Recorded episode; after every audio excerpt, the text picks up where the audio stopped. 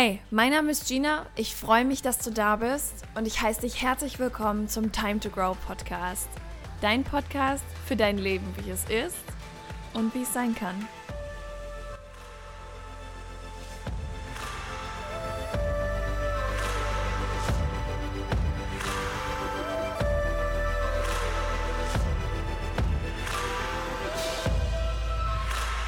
Hallo und herzlich willkommen zur heutigen Folge im Time to Grow Podcast. Ich freue mich, dass du wieder eingeschaltet hast. Bevor wir in das wunderschöne Interview mit Mai starten, möchte ich eine kurze Triggerwarnung loswerden. Denn wir sprechen in dieser Stunde ganz offen über sexuellen Missbrauch in der Kindheit. Denn genau das hat Mai erlebt und wir gehen auch rechts gut da rein, würde ich jetzt mal sagen. Wir sind sehr ins Detail gegangen und sprechen auch über die Schattenseiten. Und solltest du ein ähnliches Trauma dabei haben, kann es sein, dass das bei dir aufbricht. Darüber möchte ich dich einfach nur informieren. Das Gespräch ist, wie ich finde, ein sehr kräftigendes Gespräch. Das darfst du aber für dich selbst entscheiden. Es ist in Ordnung, wenn du diese Folge jetzt nicht hören kannst, weil du einfach noch nicht an dem Punkt bist. Und es ist auch in Ordnung, wenn dir diese Folge vielleicht die Kraft gibt, die du noch gesucht hast. Beides ist möglich und alles ist in Ordnung. Es ist wie immer, jede Emotion darf ihren Platz haben, auch in diesem Moment. Und genau mit diesen Worten möchte ich dich auch in die Folge entlassen, in dieses wunderschöne, sehr kräftigende Gespräch mit Mai Nguyen. Und ich wünsche dir ganz viel Spaß. Vorab eine Sache ich weiß, es kommt noch im Abspann, aber ich möchte es ja auch noch mal sagen. Sei so lieb, hinterlass uns eine Bewertung im Podcast, schreib meine Nachricht, ähm, schreib mir eine Nachricht. Du kannst dir nicht vorstellen, wie sehr wir uns über solche Dinge freuen. Denn in so einem Podcast steckt doch immer sehr viel Arbeit, Zeit, Energie. Deswegen sei so lieb und schenk uns ein bisschen von deiner Wertschätzung. Viel Spaß bei der Folge. Ich habe heute eine wunderbare Frau bei mir zu Gast und zwar die Mai. Mai ist Podcasterin vom MeToo Podcast und bietet in dem Rahmen auch Coachings an.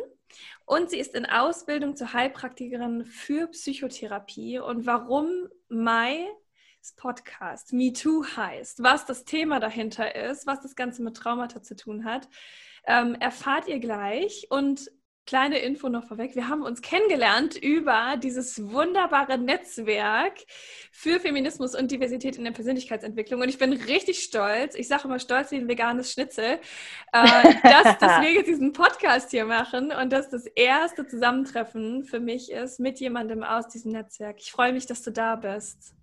Ah, mega cool. Ich danke dir für diese sehr, sehr schöne und energiegeladene Anmoderation, Gina. Danke.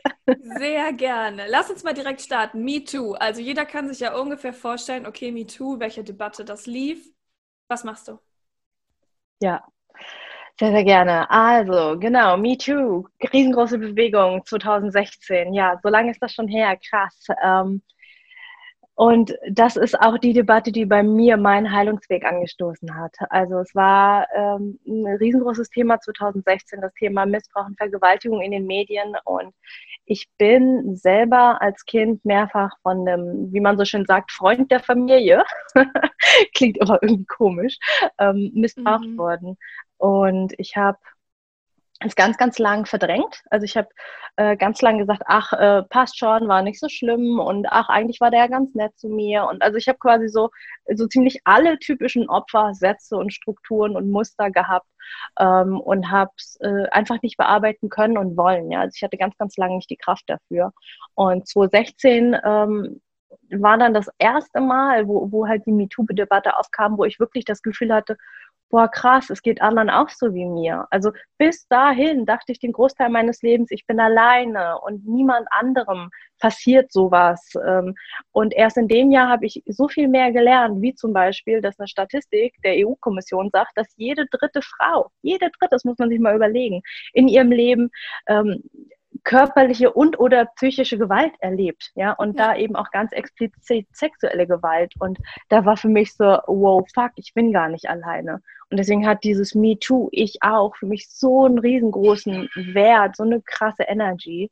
Und da, ja, das, da bin ich dann quasi losgegangen und habe angefangen, äh, meinen Weg anzustoßen. Ich habe den Mann angezeigt, ich bin in Psychotherapie gegangen, ich habe mir eine Anwältin geholt, bis es tatsächlich letztes Jahr 2019 vor Gericht ging. Und ich habe quasi meinen kompletten Weg ähm, öffentlich gemacht. Also klar, Schritt für Schritt, ja, erst im Freundeskreis und dann irgendwann angefangen, auch getraut, mich über Social Media darüber zu erzählen und habe einfach gemerkt, wie sehr das anderen Menschen hilft also wie viele quasi stille Mitleser und Leserinnen waren, die sich dann Stück für Stück irgendwann bei mir persönlich gemeldet haben, gesagt haben, boah, Mai, danke, dass du das gemacht hast. Jetzt, jetzt traue ich mich auch. Jetzt gehe ich auch in Therapie. Oder einige haben mir auch geschrieben, boah, jetzt, jetzt zeige ich ihn auch an. Ja, wo ich dann dachte so, wow, holy shit. Ja, also, das gerade, ich sag mal, Opfer, Betroffene, Überlebende, ähm, egal wie sie sich nennen mögen, ganz, ganz lange stille Zuhörer und Hörerinnen sind, bis es dann bei ihnen knallt, so wie bei mir auch in 2016. Und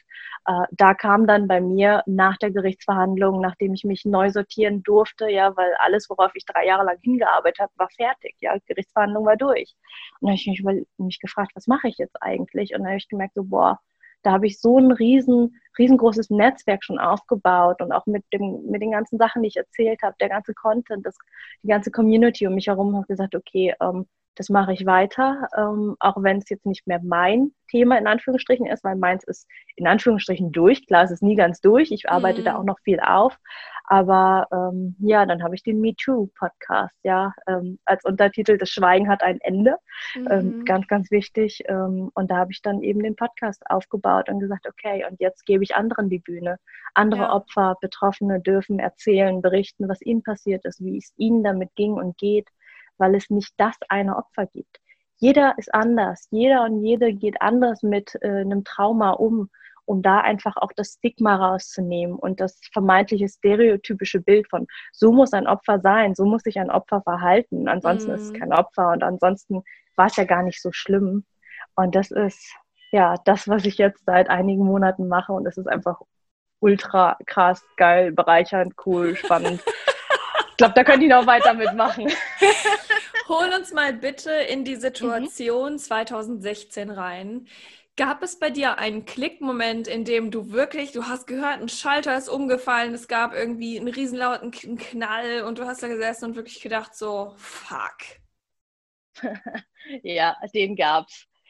Ähm, es war zweistufig, das muss man auch sagen. Die, die eine Stufe war, ich weiß nicht, ob ihr sie kennt, ach stimmt, Namensvetterin von dir, Gina Lisa. Mhm. Gina Lisa Lofink. Ähm, das war eine äh, Germany's Next Topmodel Anwärterin und Wer das sie muss nicht man sagen. Kennt, ich sag nur zack die Bohne. genau. und ich muss sagen, ich habe wirklich nicht besonders viel mit Germany's Next Topmodel und so am Hut, weil ja für mich auch einfach das nicht zu meinem Körper und Weltbild von Frauen und Körper passt. Aber ähm, ja, ich kannte sie irgendwie C oder Z-Promi und ähm, ich, mir war sie auch nie besonders sympathisch. Aber in dem Jahr ähm, hatte sie ähm, angezeigt, dass zwei Männer sie vergewaltigt haben. Ähm, es gab sogar ein äh, Video von der Vergewaltigung und es ging halt alles vor Gericht. Mhm. Und das war so das Krasse, wo ich dann da saß und dachte, und ich habe mich sofort in diesen, also ich habe mich ich bin so um, sogenannt, äh, also man sagt immer Trittbrett fahren. Ja, also ich bin quasi mit dem Fall Trittbrett gefahren und habe mich irgendwie so mit ihr identifiziert, obwohl ich sie persönlich gar nicht, also was heißt persönlich? Das Bild, was man halt von ihr in den Medien bekommt, äh, das mochte ich eigentlich gar nicht. Aber ich war auf einmal total in dieser Frauensolidarität. So, ja, und natürlich werden die, werden die verurteilt. Und natürlich, was für ein Scheiß, ja. Und hab, äh, bin da total mitgefahren und habe irgendwie für mich innerlich gesagt, okay, also wenn wenn äh, ihr Fall durch ist, wenn die Typen verurteilt sind, dann zeige ich auch an. Dann äh, habe ich wieder Vertrauen in, in die Justiz, in unsere, in die mhm. Und bin da voll mitgefiebert und äh, voll gegen die Wand gefahren. das, mhm. ist voll, voll crazy. Die sind freigesprochen worden und sie wegen Verleumdung musste sie noch eine Strafe zahlen und meine Welt ist zusammengebrochen. Ich war so wütend und so traurig und ich dachte, das kann doch nicht sein und es gibt sogar ein Video und dann heißt es ja, ihr Nein auf dem Video hätte ja auch sein können, dass sie nur Nein zu dem einen speziellen Akt gesagt hat und nicht zu dem Ganzen, was dort passiert. Das hat mich so wütend gemacht. Und da kam ja dann auch die Nein heißt Nein-Debatte auf. Ja. Und und das war quasi so der erste Punkt, wo, wo ich quasi eigentlich beschlossen hatte anzuzeigen und dann gegen die Wand gefahren bin. Mhm. Aber aus mhm. dieser Wut kam dann irgendwann ein, boah, jetzt erst recht. Ähm, und dann, also das war so die erste Stufe und die zweite Stufe war tatsächlich, ähm, da bin ich dann eines Morgens, ich weiß es noch, als ob es gestern gewesen wäre, äh, es war ein Novembermorgen, ich bin aufgewacht, es war ultra dunkel, war irgendwie erst 4 Uhr und ich bin aufs Klo, äh, weil ich einfach vollkommen schweißgebadet vom Albtraum wach geworden bin. Ich habe den Typen, ja, also ich habe ihn früher Onkel genannt, also wir sind nicht verwandt, aber es war halt wirklich wie ein mhm. Familienmitglied. Und ich habe mal wieder wirklich so eine Nahaufnahme vor mir sein Gesicht gesehen. Ja? Also der hat mich mal wieder im Traum verfolgt, nennen wir es eher Albtraum, ähm, heulend aufgewacht und damals lag noch mein Freund neben mir, ja, und ich wollte ihn halt nicht stören und bin dann halt mit dem Handy ins Bad und saß dann da auf dem Klo und dachte boah, also ich, ich saß zittern auf dem Klo und dachte mir so, boah, holy shit, nee, ähm, das, das, hier stimmt was nicht. Also ich habe keinen Bock mehr, schweißgebadet aufzuwachen und ich bin auch nicht diejenige, die die ganze Zeit Schiss haben sollte vor, ja. ich sag mal, unsichtbaren Geistern. Ja, und ähm, da habe ich dann tatsächlich heulend morgens um vier, dunkel im November, mit dem Handy in der Hand beschlossen, okay, äh, ich, ich verändere mein Leben. Ich mache, da muss was anderes her, da muss was anderes passieren. Und äh, habe dann äh, mir mit dem Handy im Internet Hilfe gesucht. Und du sagst gerade so was Wichtiges, weil ähm, ich meine, Trauma sind nie vergleichbar. Das jetzt einmal kurz vorweg, vorweg, egal ob es jetzt aus einer in Anführungszeichen Kategorie kommt oder nicht. Kein mhm. Trauma ist vergleichbar und ein Trauma kann auch subjektiv ein Trauma sein, wenn das objektiv jemand anderen einfach nur ein, ein Haaresknick ist. So, das ist mega ja. wichtig zu sagen. Ich habe zum Beispiel auch Trauma erlebt. Ich nicht in dieser Richtung. Und ich werde so oft gefragt, wie ich das überwunden habe. Und du sagst gerade was, was ich am wichtigsten finde, eine Entscheidung zu treffen. Die Entscheidung zu treffen, dass das, was einem passiert ist, so scheiße sein kann, das anzuerkennen und zu sagen, Alter, mega behindert, richtig kacke, ich falle auseinander, aber ich erlaube dieser Sache nicht weiterhin Gewalt über mich zu haben. Und jetzt nehme ich mhm. die Sache wirklich mal in die Hand. Ich glaube, das ist so ein wichtiger Punkt und ich sehe den immer wieder bei allen Menschen, die ein Trauma haben und das mit sich rumtragen und da irgendwie wirklich zerrissen werden und irgendwann einfach sagen, nee, ich nehme jetzt den Kleber und ich klebe mich jetzt zusammen. Ich habe die Schnauze voll. Und ich finde es mhm. so schön. Danke. Ja, ja gerne.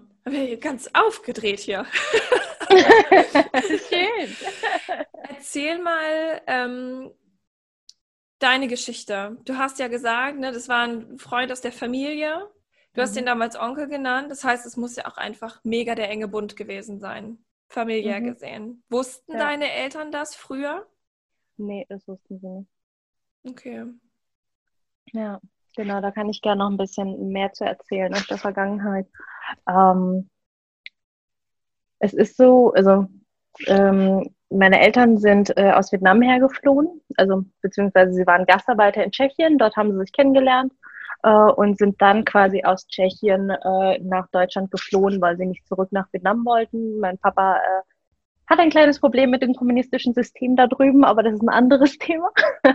und ähm, Genau, dann sind die beiden quasi zusammen hier rüber geflohen und äh, den Mann und seine Frau, äh, die haben sie damals quasi schon in Tschechien kennengelernt, also bevor ich überhaupt auf die Welt gekommen bin. Und äh, das ist das ist so ein Fakt, wo ich mittlerweile denke, boah, wie krass, ja, also die kannten sich vor meiner Geburt und äh, und dennoch hat er sich an mir vergriffen, ja. Mhm. Genau, und, und er Weil und seine es ja auch Frau viele sind dann, Väter gibt, die sich an ihren eigenen Kindern vergreifen, ne? Total, ja. Und äh, genau, dann sind, äh, sind sehr, er und seine Frau eben auch irgendwann nach Deutschland rüber und dann hat man sich quasi hier in Deutschland wiedergefunden und ähm, die waren dann halt also so dieses klassische befreundete Familien. Wir haben nie, äh, ich sag mal, in der Nähe voneinander gewohnt, äh, zum Glück, äh, sondern das waren dann wirklich immer eher so Besuche, dass man sich dann irgendwie übers Wochenende besucht hat oder über die Ferien. Und das war irgendwie also ganz lange, sage ich mal, ähm, war er einfach nur so ein bisschen der komische Weirdo-Onkel. Ja, also das, mhm. da ist ganz lange nichts passiert, der war einfach nur komisch. Also ganz so im Nachhinein habe ich auch mal mit meiner besten Freundin aus der Kindheit gesprochen, sie fand den auch schon immer komisch. Also das ist krass irgendwie. Und äh, dann gab es, da war ich irgendwas zwischen acht und zehn. Näher kann ich nicht eingrenzen, ähm, weil ich quasi äh, in den Erinnerungen ähm, kann ich mich quasi daran orientieren, in welchem Haus waren wir, in welchen Räumen waren wir, wie, wie waren die Möbel gestellt.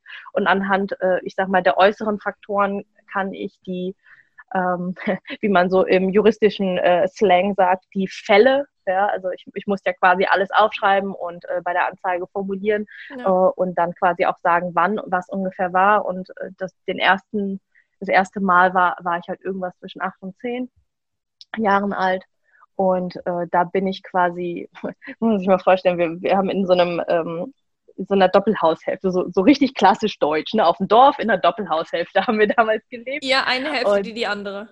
Nee, die, die, also die haben äh, weiter weg gewohnt. Also okay. die waren zu Besuch bei uns. Und äh, meine Eltern haben halt ein Restaurant, das heißt, die haben quasi sowieso immer gearbeitet. Und ich denke, das ist auch überhaupt einer der Faktoren, warum er quasi auch so ähm, ja unbehelligt, unbeobachtet äh, überhaupt so ja auf mich Zugriff hatte, weil meine Eltern eben gearbeitet haben und sie ihm halt vertraut haben und der eben zu Hause auf uns Kinder aufgepasst hat. Hm. Ja, und ähm, meine du hast Geschwister, Schwester, du sagst, okay. Genau. Genau, ich habe zwei jüngere Schwestern. Er hat zwei Söhne, die auch ungefähr in unserem Alter sind. Und äh, die haben quasi alle unten gespielt im Wohnzimmer an der Konsole.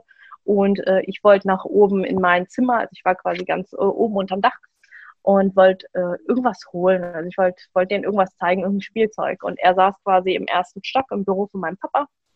Und äh, ich wollte halt nur kurz vorbeiflitzen, habe halt gesehen, dass die Tür offen, so angelehnt war. Und ich war halt ein ultra neugieriges Kind, ne? Also irgendwie immer überall Kopf reingesteckt. Und was machst du da? Was machst du da?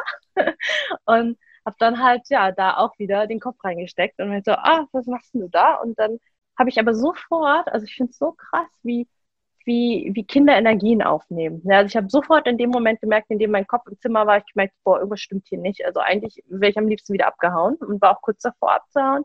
Und dann meinte er aber so, ja, komm rein, ich zeig's dir. Hm. Und äh, ich bin halt sehr, sehr, ähm, ja, obrigkeitshörig, es klingt ein bisschen hart, aber ähm, ich bin, äh, also in der vietnamesischen Kultur ist es halt so, dass man äh, Älteren unglaublich viel Respekt zollt. Man muss, man muss gehorchen, wenn ältere Menschen, also sowohl Menschen, die nur ein, zwei Jahre älter sind als man selber, aber dann besonders noch Menschen, die aus anderen Generationen sind, muss man denen gehorchen und, und machen, was sie sagen. Und, ist es heute äh, immer noch so? In der Kultur ja. Also die Kultur okay. ist krass hierarchisch aufgebaut mhm. und äh, auch einer meiner großen Kritikpunkte, wo ich glaube, dass das mhm. eben dementsprechend auch äh, Missbrauch sehr, sehr fördert oder zumindest äh, ja. äh, sehr viel stärker ermöglicht. Und ja auch Dummheit, ne? ähm, ne? um das jetzt mal blöd zu sagen. Klar. Also, klar. Wahnsinn. Okay, sorry, das hat mich gerade interessiert. Erzähl weiter. Mhm. Mhm. Wahnsinn, ja, aber du, um nochmal was anderes, ähm, um dich trinken zu lassen. Danke. es ist wirklich Wahnsinn, dass Kinder Energien so wahrnehmen. Ich glaube wirklich, als Kinder waren wir in unserer klügsten Phase des Lebens. Mhm. Ja. Also, ja.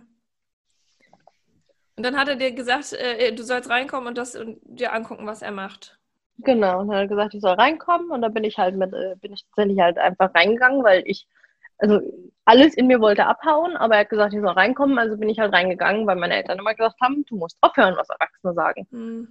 Und dann bin ich halt rein und dann hat er mich auf seinen Schoß gesetzt und äh, ja, der hat sich halt Pornos angeguckt im Büro von meinem Papa. So, mhm. wo ich mhm. mir im Nachdenken denke, so WTF. Ja, ja aber gut. Hat, also, hä, ich bin zu Besuch beim Kumpel und schaue mir im Büro Pornos an. What? Naja. Und äh, dann hat er mich halt auf seinen Schoß gesetzt und hat halt, äh, wollte quasi, dass ich mit ihm den Porno gucke. Aber ich war halt irgendwas zwischen acht und zehn. Ich war voll klein und ich fand das voll komisch und das war voll peinlich. Da waren dann halt nackte Menschen und die haben komische Geräusche gemacht. Und mhm. ich habe dann quasi die ganze Zeit weggeguckt. Also so eine ganz, ganz prägnante Erinnerung ist halt so ein, ähm, so ein Dreifachstecker mit so einem, so einem roten Clipser, ne? wo, wo man so den Dreifachstecker an und ausmacht. Ich habe quasi dann den Kopf so gedreht, als ob ich gucken würde, weil er gesagt hat, ich soll gucken, aber mit den Augen die ganze Zeit diesen Dreifachstecker und diese, dieses rote leuchtende Ding halt fixiert, dass mhm. ich äh, mhm. das nicht mit angucken muss. Und äh, im Nachhinein, ähm, ja, psychologisch wird man halt sagen, ich bin dissoziiert. Ja? Also ich war nicht mehr da, ich war nicht mehr, äh, ich, ich war einfach nur noch irgendwo woanders und ja. war irgendwie in der Dreifach-Steckleuchte. Ja. Und was ein mega ja, wichtiger Mechanismus damals war, ne? Voll. Also, riesengroßer Überlebensmechanismus. Ja. Ja. Sage ich heute auch immer wieder meinen Klientinnen, auch wenn die da sitzen und sagen, ja, aber oh, und hätte ich nicht doch und dies und jenes. Mhm. Nein, das war das, was du, was dein Körper als Kind, äh, dein Überlebensmechanismus war. Sonst wärst du am Schmerz oder an sonst was verreckt. Ja? Also das ist so, so wichtig äh, anzuerkennen, dass alles, was, wo, ganz, ganz viele Sachen, wo wir heute sagen, oh, da habe ich nicht funktioniert oder das ging nicht. Nein, das war genau mhm. richtig so. Dein Körper hat dich beschützt ja. Und da bin ich auch super dankbar für, dass mein Körper gemacht hat, dass ich äh, ja, mich nicht mehr an alles daran erinnere. Ja, also ja. ganz klassisches äh, Trauma und auch eben von Opfern von sexuellem Missbrauch ist eben Amnesie oder Teilamnesie. Mhm. Ja, also es hat mich, es kostet mich unglaublich viel, oder hat mich unglaublich viel Energie gekostet, das alles wieder aufzuschreiben, mich mhm. überhaupt an alles zu erinnern. Und ich habe auch ganz, ganz viele, ich sag mal, Blackouts, also ganz, ganz viele schwarze Stellen, wo ich einfach gar nicht weiß, wie ich genau wohin gekommen bin oder wie ich weggekommen bin oder wie lange das gedauert hat. Waren es fünf Minuten, waren es zwei Stunden? Und äh, all das waren einfach Schutzmechanismen vom Körper. Und das ist ja. ganz großartig. Definitiv, ja. Vor allem auch all die Jahre, ne? Man sagt ja auch immer so, ja, wie kann es sein, dass es jetzt erst hochkommt und mhm. die Jahre, in denen man das eigentlich verdrängt hat, sagt man ja. Aber ich bin wirklich der festen Überzeugung, die Dinge kommen hoch, wenn du sie bearbeiten kannst. Genau. Seit all die Jahre bleibt es. es. Es summt immer so mit und du nimmst dir ja auch Erfahrungen daraus mit. Also ich zum Beispiel, bei mir war es so, meine Mama, ich habe sie, äh, ich war 14 oder 15, ich habe zum Beispiel auch, ich weiß nicht, welches Jahr das war. Ich kann es dir nicht sagen. Ich weiß nur, es war warm. Ähm, ich war noch irgendwie in der Schule, das weiß ich, 14, 15 irgendwo da. So, mhm. und sie wollte sich damals umbringen und ich habe sie halt gefunden und gerettet. Und oh, all wow. das, was halt so darum passiert ist, da habe ich auch wirklich so kleine Lücken drin, wo ich sage, nö, weiß ich nicht. Und dann andere Sachen, dass ich genau noch weiß, dass ich Buchstabensuppe gegessen habe, wo ich dann auch denke so, Gehirn, warum die Buchstabensuppe? Ja, weil mein Gehirn sich dann irgendwie, das war so ein prägnanter Fall und hat es jetzt damit verknüpft und deswegen ist es noch da. Aber ich habe ich hab so lange Jahre, fast zehn Jahre, das nie richtig bearbeitet. Das summte mhm. immer so mit und ich hatte meine Erfahrungen, die ich daraus mitgenommen habe, Glaubenssätze, die ich mitgenommen habe, Verhaltensweisen und die waren super schädlich für mich, aber die haben mich halt all die Jahre über Wasser gehalten. Und dann irgendwann kam es dann kam es dann hoch, aber dann war ich auch bereit. Dann war ich wahrscheinlich ja, einfach bewusst genug, gestanden genug. Ich hatte ein Umfeld, das mich halten konnte. Ich weiß es nicht, was es ist. Und mhm. ich glaube wirklich, dass das, was mega wichtig ist bei Traumata, ist, dass wir darauf vertrauen dürfen, dass die Dinge hochkommen, wenn wir bereit sind, auch wenn es sich nicht so anfühlt. Total. Und das ist ja, also in der systemischen Therapie nennt man das Ressourcenaufbau. Ne? Also alles, was wir irgendwie an, an Tools, an Coping-Strategien, an Fähigkeiten dazu äh, uns dazu holen über die Jahre, das sind halt Ressourcen. Und sobald mhm. wir genug Ressourcen haben, resourceful sind, dann dann, dann kommt quasi unser unter, Unterbewusstsein und sagt, okay, und ich glaube, jetzt ist die Mai bereit dafür, jetzt hat die Mai genug Kapazitäten und kann es bearbeiten. Und bei mir war es genauso. Ja, also ähm, ich meine, das, was ich gerade erzählt habe, ne, das war so der erste Übergriff, wo er mir dann auch noch äh, dann in die Hose gefasst hat. Und also mhm. es ging dann tatsächlich auch wirklich, ähm, es wurde dann auch später äh, eine Vergewaltigung äh, in anderen Fällen, aber es ist quasi echt so, ich habe es so lange verdrängt. Bei mir ist das immer so ein, so ein Schuhkarton oben auf dem Dachboden, so in der hintersten Ecke mhm. gewesen. Und immer, wenn quasi so ein Triggerpunkt haben, wenn irgendwie in den, in den Zeitungen ich irgendwo das Wort Vergewaltigung gelesen habe oder also sobald irgendein Trigger kam, hat dieser Schuhkarton quasi angefangen zu rappeln. Ne? So ein bisschen so, ja, aber Mai, du hast da auch ein Thema. Und ich so, nee, nee, habe ich nicht, habe ich nicht. Ja, und mhm. habe es quasi immer weggeschoben.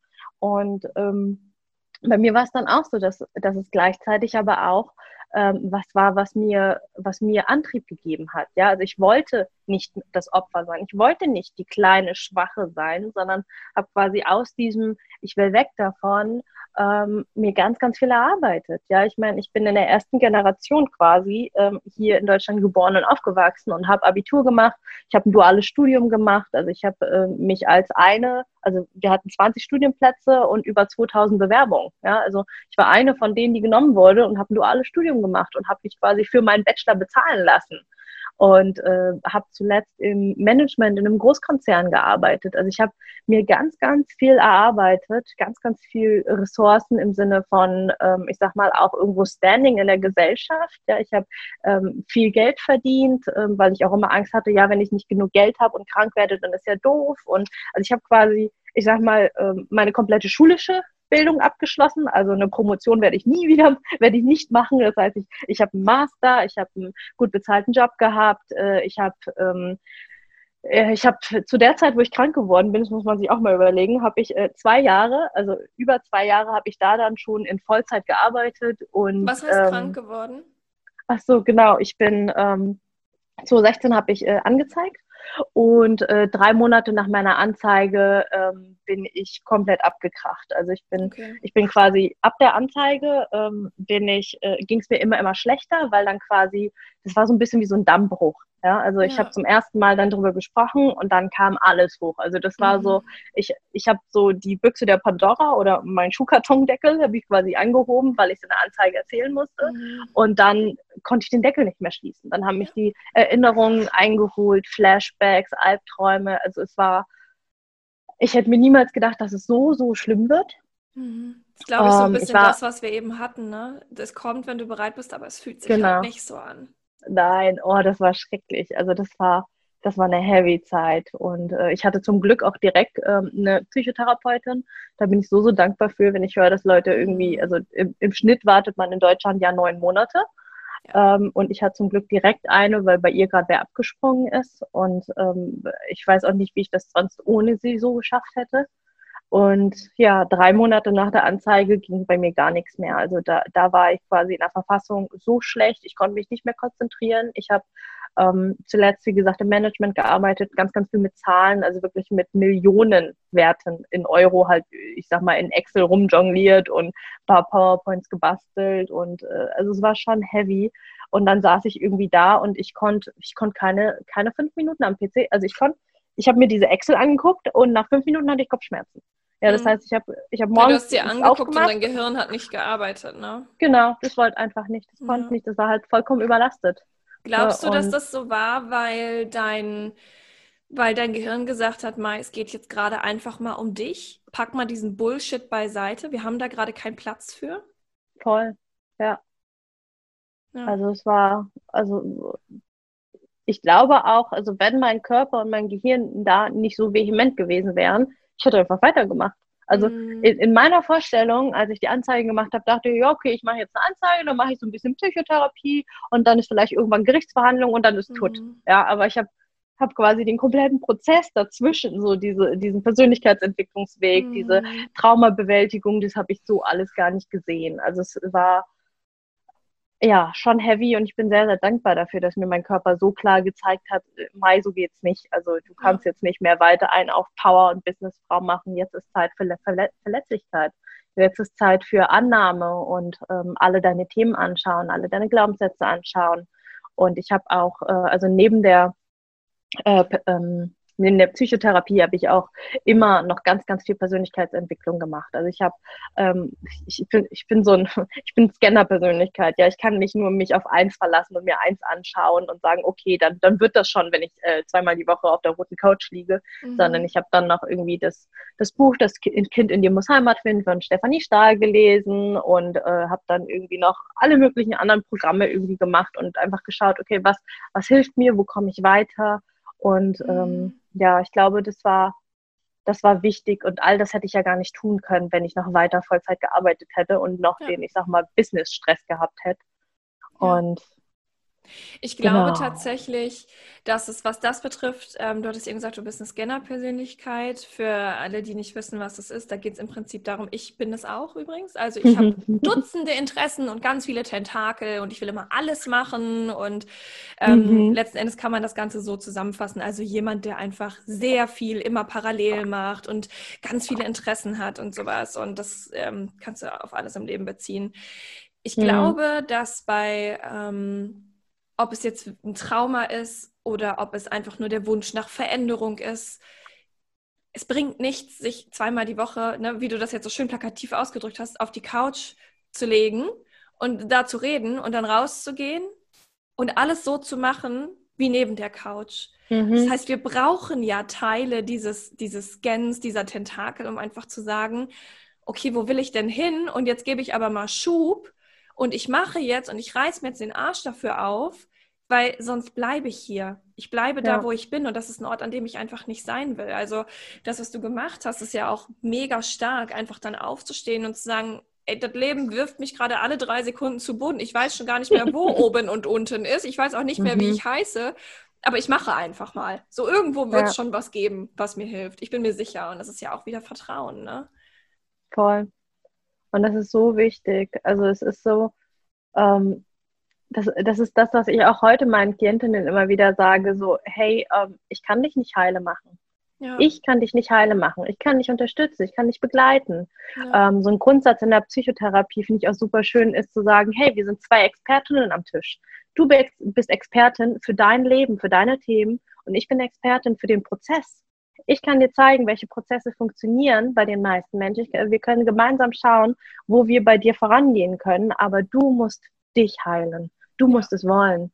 Und ich glaube, also diesen Willen hatte ich damals so, so sehr. Und witzigerweise hat meine Therapeutin das gar nicht verstanden. Also ähm, mhm. meine Therapeutin war ähm, eine ganz klassische ähm, tiefen ähm, psychologische Psychotherapeutin. Das heißt, Alte wir haben Schule quasi noch? genau also die, die war auch schon, ich sag mal, fast Rentnerin, also die war Ü60 und äh, für sie war halt äh, klassische Psychotherapie. Die Leute sitzen halt ein, zwei, ein, zwei Mal die Woche bei ihr auf der Couch und erzählen und ähm, ja, dann gehen wir halt irgendwie ne, in die Kindheitsgeschichten und äh, ne, wie, wie, steht man zu seinen Eltern und auch Psychoanalyse etc. Mhm. Aber ähm, sie, sie hat gar nicht verstanden, warum ich quasi so viel drumherum noch gemacht habe. Und für mich war aber immer ganz, ganz klar, der Teil bei ihr hilft mir trotzdem, weil ich bei ihr den Raum habe. Ja, da ist ein Mensch, da kann ich zwei Stunden die Woche sitzen und einfach nur erzählen, was bei mir gerade abgeht und was, weil es ist, hilft ja auch ganz, ganz oft einfach nur den sozialen Aspekt dabei zu haben. Ja, dass jemand da ist und einem zuhört und einem liebevoll zuhört. Und das war mir, das, das war das, was ich zu der Zeit gebraucht habe, auf der einen Seite und andererseits aber auch okay, und wie komme ich jetzt weiter? Wie, wie kann ich jetzt mein inneres Kind annehmen? Und wie kann ich jetzt ähm, mit meiner Sexualität wieder klarkommen? Und bin dann auch ins Tantra und habe Yoga gelernt und Meditation gelernt. Und es war einfach so, es ist, man sagt so schön, ähm, eine Krankheit ist multimodal. Ja, also es gibt nicht das eine Ding, was uns krank macht, sondern wir haben ganz, ganz viele Faktoren. Und äh, um gesund zu werden, müssen wir auch multimodal wieder gesund werden und nicht das Trauma auflösen und dann legt sich alles wieder. Ja, ja, richtig. Ja, ganzheitlich heilt halt in Gänze, ne? Mhm. ähm, wie hast du das mit deinen Eltern gemacht? Das stelle ich mhm. mir ehrlich gesagt, also ich meine, mein Proble Problem in Anführungszeichen lag direkt in meinen Eltern. So war klar, mhm. offensichtlich, da ist was. Wie hast du das mit deinen Eltern gemacht? Hm. Ähm, tatsächlich war es bei mir viel, viel einfacher, als ich es mir den Großteil meines Lebens ausgemalt habe. So mhm. eine meiner größten Ängste als Kind war, ähm, dass meine Eltern mir nicht glauben werden. Ja, also ich glaube, das ist so, so eine der, der klassischen Opferängste. Man glaubt mir nicht, man sagt mir, ich, ich lüge.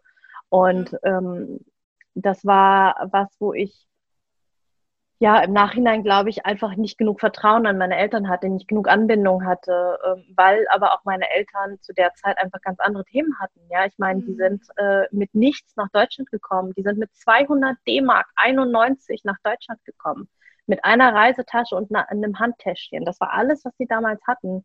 Und die haben sich halt alles erarbeitet und aufgebaut und ja, irgendwo ähm, bleiben dann Dinge, Menschen auf der Strecke. Und bei, bei uns war es mhm. dann halt leider, ähm, dass, dass ich mich nicht so verbunden gefühlt habe mit meinen Eltern, ihnen nicht so viel Vertrauen entgegenbringen konnte. Klar, wie auch, wenn sie 14 Stunden am Tag arbeiten.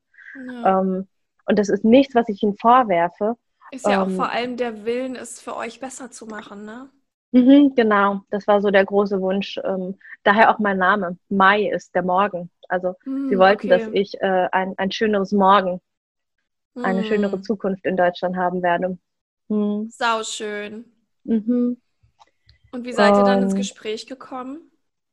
Ähm, ich habe dann, spannend, das war ein Jahr, bevor ich angezeigt habe, da hat es schon angefangen zu rappeln. Ähm, da hatte ich mit meiner Mama telefoniert und äh, mir ging es nicht so gut, weil ich mich damals mit meinem besten Freund verkracht hatte, äh, weil er war tatsächlich bis dahin der einzige Mensch, mit dem ich nicht zusammen war. Also meine Partner, äh, die wussten es immer, den habe ich dann irgendwann erzählt, weil ich quasi äh, immer das Gefühl hatte, so, das ist wichtig für die Partnerschaft, dass sie wissen, dass ich da was erlebt habe. Übrigens ähm, mega mutig, wenn ich das hier mal so einwerfen darf, ja. Danke. Ähm, und er war quasi der erste Mensch, der, mit dem ich nicht zusammen war, dem ich das erzählt habe. Und äh, er, er konnte mich aber, oder andersrum, er, er, er wollte mich so sehr beschützen und mir so sehr helfen ähm, und hat quasi versucht, mich zu pushen und zu drücken und hat mir quasi äh, die ganze Zeit gesagt, ich soll anzeigen. Und ja. zu der Zeit hatte ich aber die Ressourcen nicht. Zu der Zeit war ich, war ich nicht bereit dafür und habe mich mit Händen und Füßen gewehrt ähm, und habe gesagt, nein, ich zeige ihn nicht an, ich will ihn nicht anzeigen. Ähm, da habe ich nicht die Kraft dafür. Der, der wird schon irgendwie anders bestraft vom Karma, vom Leben, von was weiß ich. Und habe äh, quasi gesagt, so, nein, das mache ich nicht. Und da haben wir uns quasi so sehr verkracht, ähm, dass ich ihm auch die Freundschaft gekündigt habe, weil ich es nicht mehr ausgehalten habe, dass er mich einerseits pusht und andererseits mich nicht mehr so ansehen konnte wie früher. Das war so eines der anderen großen Ängste, die ich hatte, dass Menschen mich nur noch als Opfer sehen sie nicht mehr die Mai, die starke Frau sehen, die ich bin und war, sondern auf einmal nur noch äh, das kleine angefahrene Reh. Ja, ich glaube, was du gerade gesagt hast, ähm, bevor, bevor du das gleich mit deinen Eltern erzählst, würde ich das gerne noch mhm. einmal betonen, weil du hast eingangs gesagt, so hey, jede dritte Frau hat Missbrauch, psychisch und körperlich oder oder körperlich ist es, ne? Mhm. Und erlebt in Deutschland, jede dritte, das müssen wir uns halt auch einfach mal reinziehen. Und dementsprechend gibt es jeden, der jemanden in seinem Kreis hat, dem das passiert ist bewusst oder unbewusst. Und ich glaube, was du gerade gesagt hast, ist mega wichtig, weil es das eben im Umkehrschluss auch heißt, hey, es kann sein, dass irgendwann eine Freundin, die du seit zehn Jahren kennst, vor dir steht und sagt, das ist meine Geschichte, ich will das jetzt erzählen, du musst mir jetzt zuhören. Musst in. Anführungszeichen, ja, aber diese Reaktion, die dich halt weggetrieben hat, dieses, das Beste zu wollen, aber dann das Schlechteste zu tun, was hättest du dir von ihm gewünscht? Unterstützung. Also tatsächlich genau das, was du gerade gesagt hast, zuhören, da sein, Raum halten. Ja.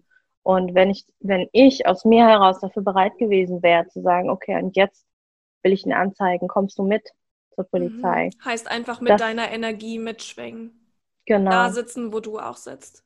Ja, voll. Okay, mega wichtig. Und äh, dann hast du mit deiner Mama telefoniert.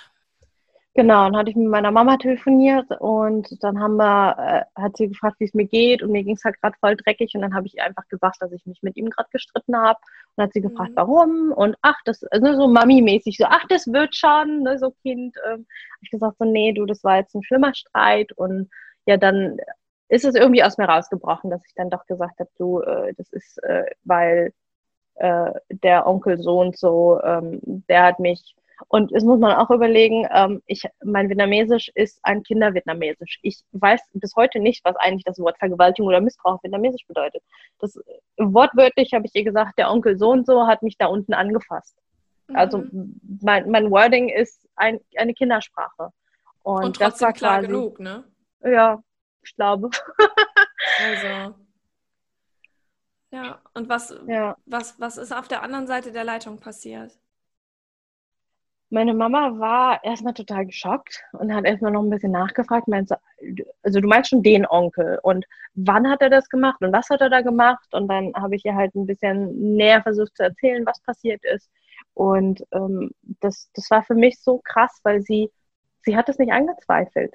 Also das war, das war echt meine mhm. allergrößte Sorge, dass äh, so dieser, dieser klassische, klassische Satz, ah, das, das hast du dir eingebildet oder ach, das, das, ähm, das hast du vielleicht falsch verstanden. Ne? Das ist ja auch was, was viele Opfer hören und wovor ich so lange Angst hatte als Kind und auch mhm. später noch als Erwachsene. Und äh, das kam gar nicht. Also meine Mama hat, äh, und sie hat auch akzeptiert, dass ich gesagt habe, ich will ihn nicht anzeigen. Und das ist auch vollkommen krass, dass sie genau quasi im Gegensatz zu meinem besten Freund damals sofort akzeptiert hat, als ich gesagt habe, du Mama, ich will aber nicht zur Polizei gehen. Mhm. Und sie hat es darauf beruhen lassen. Also sie hat, sie hat auch dann quasi nach dem Telefonat hat sie es auch nie wieder angesprochen ähm, und hat quasi mich einfach meinen Prozess, meinen Weg gehen lassen. Wahnsinn. Ja. Mhm.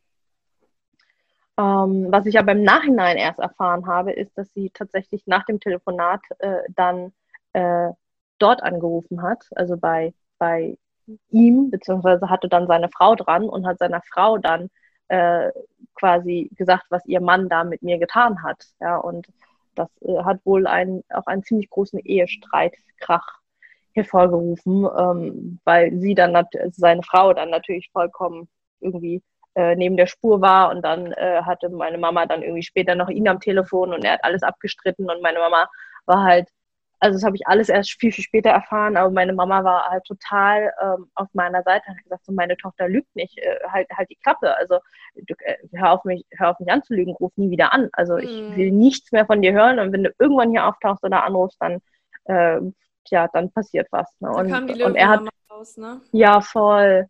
Und er hat sogar noch versucht, meine Nummer zu bekommen von meiner Mama und meinte, meinte sie, ja, gib mir ihre Nummer, dann rufe ich sie an, dann klären wir das. Und meine Mama so, äh, fick dich, was willst du eigentlich? Ja. Ja, klar, natürlich und, gebe ich dir die Nummer meiner Tochter, die mir gerade sowas erzählt hat, klar. Ja. Äh, so. Ja, wow. Crazy. Und das war, das ist echt was, wo, wo ich mich dann total beschützt und geliebt gefühlt habe. Ne? Also, dass mhm. meine Mama da also sie ist normalerweise, äh, ich sag mal, ein sehr, sehr ruhiger und sehr besonderer Mensch. Ich sag mal so, so die klassische liebe, nette Asiatin, die man sich so vorstellt. So, so eine asiatische Mami halt, ne? Die, die ist auch so mhm. einen halben Kopf kleiner noch als ich, ja, so mit ihren 1,50, 1, äh, und dann, dann haut sie da halt so auf einmal so voll die Löwenmami raus. Und das mhm. war für mich super heilsam, da zu spüren. Also ne, so dieses Nachnähren, dass mhm. mein inneres Kind da gespürt hat, meine Mami ist für mich da und meine Mami beschützt mich. Die Frau meint das ernst, ne? Mhm. Ja, Wahnsinn. Wie ging das weiter? Du hast, du hast erzählt, dass ähm, du 2016 dann die Anzeige ins Rollen gebracht hast, dass bei dir dann genau. alles über dem Kopf zusammengekracht ist. Wie war der Prozess? Der muss ja auch hm. lang gewesen sein, ne? Voll. Also das ist was, wo, boah, das war crazy. Also man, man muss bedenken, also nach der Anzeige, also der erste Prozesstag war zweieinhalb Jahre nach Anzeigerstattung. Das war mhm. ultra lange, ähm, wobei ich da auch die, also diejenigen, die da zuhören, da mache ich aber auch die Ängste nehmen. Also ich habe auch schon von kürz, sehr viel kürzeren Zeiten gehört, von einem Jahr zum Beispiel. Ähm, bei, bei mir hat es halt einfach sehr, sehr lange gedauert, auch weil es bei mir über alle möglichen Bundesländer ging. Das muss man sich auch überlegen. Ich habe damals in Rheinland-Pfalz gelebt und man macht ja da die Anzeige, wo man eben lebt. Ja. Ähm, also ich habe in Rheinland-Pfalz äh, ging die Anzeige los. Ähm, aber ähm, zuständig ist äh, der Ort, wo, man, wo es passiert ist, der erste Übergriff. Das heißt, das war dann in Niedersachsen. Ähm, und dann müssen ja alle Zeugen, in Anführungsstrichen, oder alle möglichen Zeugen, aber klassischerweise gibt es ja keine äh, Augenzeugen in dem Sinne, aber es werden trotzdem quasi in der Regel Familien und äh, Familie und teilweise Freunde äh, befragt, ähm, die zumindest äh, zum Beispiel etwas von gehört haben könnten. Ähm, und dementsprechend wurde dann meine Schwester in Berlin äh, wurde befragt. Ähm, meine andere Schwester hat in Niedersachsen gelebt. Er selber hat in ähm, Nordrhein-Westfalen gelebt. Also es ging quasi einfach über vier, fünf Bundesländer mhm. Ping-Pong, wo erstmal ähm, ja alle Leute quasi zusammengetrommelt werden mussten. Und gleichzeitig ist ja noch das Sprachthema das Ding. Also er ist auch ähm, vietnamesischer Staatsbürger. Ähm, und dementsprechend hat er ja quasi auch noch einen Dolmetscher. Meine Eltern, also mein Papa konnte auf Deutsch äh, vernommen werden bei der Polizei, aber meine Mama äh, hat darum gebeten, dass sie einen Dolmetscher bekommt, weil ihr Deutsch nicht so gut ist mhm. und sie mhm. Angst hatte, einen Fehler zu machen. Ja, damit sie es richtig sagen. rüberbringt. Ne? Genau. Mhm. Das heißt, da mussten sie dann für meine Mama auch erstmal einen Dolmetscher finden und den dann aufs Dorf karren, da wo meine Eltern eben leben und wo dann die, also vollkommen abgefahren. Also es war für mich ähm, wenn mir jemand gesagt hätte, ja, es dauert so zwei, zweieinhalb Jahre, dann äh, wäre das für mich anders gewesen als äh, quasi zu der Zeit. Ich, ich, hatte keine Ahnung, wann ich Brief von der Polizei bekomme. Jeden Morgen habe ich den Briefkasten aufgemacht und gedacht, oh Gott, bitte, bitte lass da ein Brief von der Polizei oder der Staatsanwaltschaft drin sein. Und mhm. das ging halt über mehrere Monate, bis ich irgendwann gecheckt habe, so, ja du, ich glaube, das passiert jetzt nicht allzu bald. Also es war mhm. quasi so dieses, dieses dauerhafte unter Anspannung sein und nicht wissen, wann jetzt was passiert.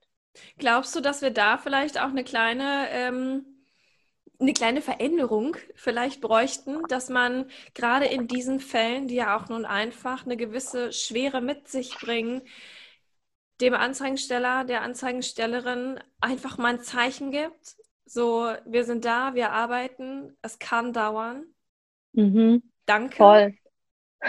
Voll. Und, und da gibt es auch Möglichkeiten, wie ich mittlerweile auch mitbekommen habe, ähm, wo meine Anwältin, glaube ich, einfach noch ein bisschen oldschool war. Ne? Mhm. Ne? Also ähm, sie war quasi, ich sag mal, sie hat den klassischen Anwaltsjob gemacht. Ja, ich habe ein Erstgespräch mit ihr gehabt ähm, und dann haben wir noch ein, zwei äh, Zwischengespräche gehabt, wo dann irgendwie wir Akteneinsicht hatten und sie dann mit mir noch ein paar Sachen besprochen hat. Und dann habe ich sie quasi erst wieder gesehen, als äh, es dann vor Gericht ging. Okay, und, krass. Ähm, bei einer Freundin von mir zum Beispiel habe ich jetzt erfahren, dass ähm, sie bei einer Kanzlei ist, die ähm, eigentlich ultramodern sind. Also sie haben quasi eine Online-Akte, wo sie auch Zugriff drauf hat. Also sie, sie kann quasi sich einfach einloggen und ähm, erfährt dann, was gerade passiert. Also, also ich glaube, allein das Wissen, dass da was passiert und ähm, zu sehen, okay, ich bekomme mit, wenn jetzt ein neuer Schritt gemacht wurde, ähm, ist einfach ja super beruhigend einfach, weil mhm. man, man ist ja als Opfer sowieso in einer so krassen Unsicherheit drin, dass einem zumindest das ähm, ja eine gewisse Erdung zurückgibt, ein gewisses Vertrauen. Ja, voll. Ja, also merke an alle Anwälte, die hier vielleicht zuhören, rufst du mal an, fragst du mal nach, erzählst du mal oder legst dir halt so eine tolle Online-Akte an. Ja, ich kann mir das vorstellen. Ja. Dieser Druck, also ich meine, man kennt das ja aus alltäglichen Situationen. Man hat jemandem geschrieben und hat eine Frage, in sowas richtig Banales und die Person antwortet drei Stunden nicht, da kriege ich ja selber schon einen Föhn. Und wenn ich mir das jetzt aber noch wirklich hunderttausendfach im Prinzip vorstelle, du hast da was rausgegeben und du bist sowieso schon unsicher und du weißt gar nicht, nicht wie das läuft oder ne, in deinem Fall hast du ja vorher auch schon eine Frau gesehen, die damit an die Wand gefahren ist. Mhm. Und es kommt einfach nichts. Das ist doch scheiße. Ja. Genau, und gleichzeitig äh, bin ich aber auch unglaublich dankbar ähm, für, also auch wenn es ultra lange gedauert hat, ähm, glaube ich, dass ich ein unglaublich positiv vorbildlichen Prozess insgesamt hatte. Okay. Ähm, also ich habe äh, ganz, ganz tolle ähm, Vernehmungen gehabt, zum Beispiel. Ähm, ich habe ähm, nach, ich sag mal, der klassischen Standard, also normalerweise ähm, macht man eine Anzeige, dann wird man nochmal eingeladen und hat dann nochmal eine Vernehmung und äh, das war's dann bis eben zur, ähm, bis es eben vor Gericht geht oder eben auch nicht. Und bei mir war es aber dann so, dass äh, nach dem äh, Standard, der schon durch war, äh, wurden dann die ganzen Akten eben äh, verschickt zu der Stelle, die zuständig ist. Ähm, und dann hat sich die ähm, dort zuständige Kriminalhauptkommissarin nochmal gemeldet und meinte, ähm, sie arbeitet halt spezialisiert auf Sexualdelikte seit 35 äh, Jahren. Und äh, wenn ich möchte, ähm, und das ist vollkommen freiwillig, würde sie mich gerne nochmal interviewen. Ähm, sie weiß, dass es ein, eine, äh, eine Last ist und schwierig ist, aber ähm, sie würde an manchen Stellen gerne noch zwei, drei mehr Fragen stellen, als es im ersten Interview gemacht worden ist, um einfach die Chance zu erhöhen, ähm, dass äh, die Staatsanwaltschaft Anklage erhebt. Äh, weil, weil sie halt einfach genau weiß, an welchen Stellen man einfach noch ein paar mehr Informationen braucht oder ein Staatsanwalt mehr Informationen braucht, um ähm, ja, damit es, ich sag mal, glaubwürdiger oder bildlicher oder klarer mhm. für ihn wird. Und das fand ich ähm, sehr, sehr krass und sehr, sehr cool von ihr. Und äh, dem habe ich dann eben auch zugestimmt, bin dann da nochmal freiwillig hin und dann haben wir ähm, das alles nochmal auf ähm, Band, also nur, ähm, nur Ton, haben wir es dann noch aufgenommen das ist zum Beispiel auch eine spannende Sache, auch ein Tipp, den ich äh, allen immer wieder gebe, die äh, mich auch kontaktieren und fragen, ja, wie macht man das denn und worauf muss ich achten? Ähm, da sage ich immer, schaut drauf, dass wenn ihr äh, eure Vernehmung macht, dass ihr euch direkt aufnehmen lasst. Also entweder nur Ton oder am besten sogar Ton und Bild, weil das erleichtert so vieles später, weil in dem Moment, in dem man nur vernommen wird ähm, und jemand anders mitschreibt, schreibt die Person ja aus ihrer Sicht und aus ihrer Sprache. Und das ist gar nicht bös gemeint, aber es gibt so, ich ja. sag mal so den Klassiker in der, ähm, also da gibt es auch Forschungen zu, wo dann zum Beispiel ähm, männliche Polizisten, die äh, eine Aussage von einem Opfer, von einem weiblichen Opfer aufnehmen und dann wird aus einem, ja, dann hat er mich umklammert, wird ein, dann hat er mich umarmt. So, und das ist ein riesengroßer Unterschied. Das eine ist gewaltvoll und das andere äh, kann sogar ganz nett wirken. Und in dem mhm. Moment, in dem nicht jemand anders deine Worte wiedergibt, sondern eben du selber und jemand anders nur deinen Text transkribiert, ähm, sind es deine Worte, die du sprichst. Und äh, dadurch wird es einfach ganz, ganz oft für die Staatsanwaltschaft schon viel, viel bildlicher und persönlicher.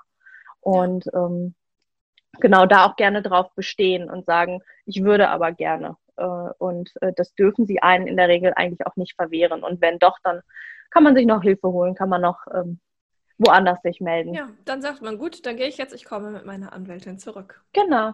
Ja, da braucht man echt eine Portion Eier, sag ich jetzt mal. ja, voll. Und das ist auch so wichtig, ähm, da einfach äh, ganz klar hinzugehen, nicht als Bittstellerin, sondern eben als, hey, ähm, so und so schaut's aus. Und so, so, und ich sag mal, mit den Eiern, mit den Cojones bin ich dann auch hingegangen, als ich angezeigt habe. Also ich, äh, es, war, es war ein bisschen absurd, weil als ich äh, zur Dienststelle hingegangen bin, äh, war der Typ vor mir da, weil ihm irgendwie sein iPhone geklaut wurde. Ja, also das, das, das fühlt sich so komisch an, ja. Ich gehe da hin und zeige irgendwie so das Lebensereignis meines Lebens an und muss warten, bis der Typ da vorne irgendwie seinen Papierkram geklärt hat, weil ihm sein iPhone geklaut wurde. Mhm. Das war irgendwie ein bisschen, ein bisschen schräg.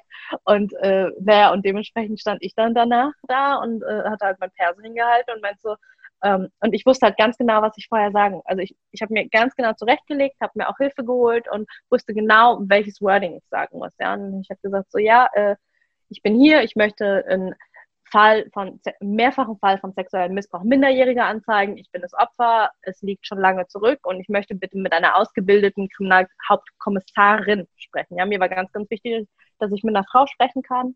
Ähm, es gibt aber auch Leute, die sagen, sie wollen mit einem Mann sprechen. Es gibt Leute, denen ist das egal, mhm. aber für mich war es wichtig, dass es eine Frau ist, die mir zuhört. Ja. Und äh, der Typ vor mir war dann natürlich erstmal baff. Ja? Also ich meine, nach einem iPhone Diebstahl dann da irgendwie von mir so ziemlich genau diese sehr, sehr klare Ansage zu bekommen. Der war dann auch erstmal so, äh, ja, Moment, ich äh, kopiere gerade mal kurz Ihre Personalien und äh, spreche gerade mal mit den Kollegen. Mhm.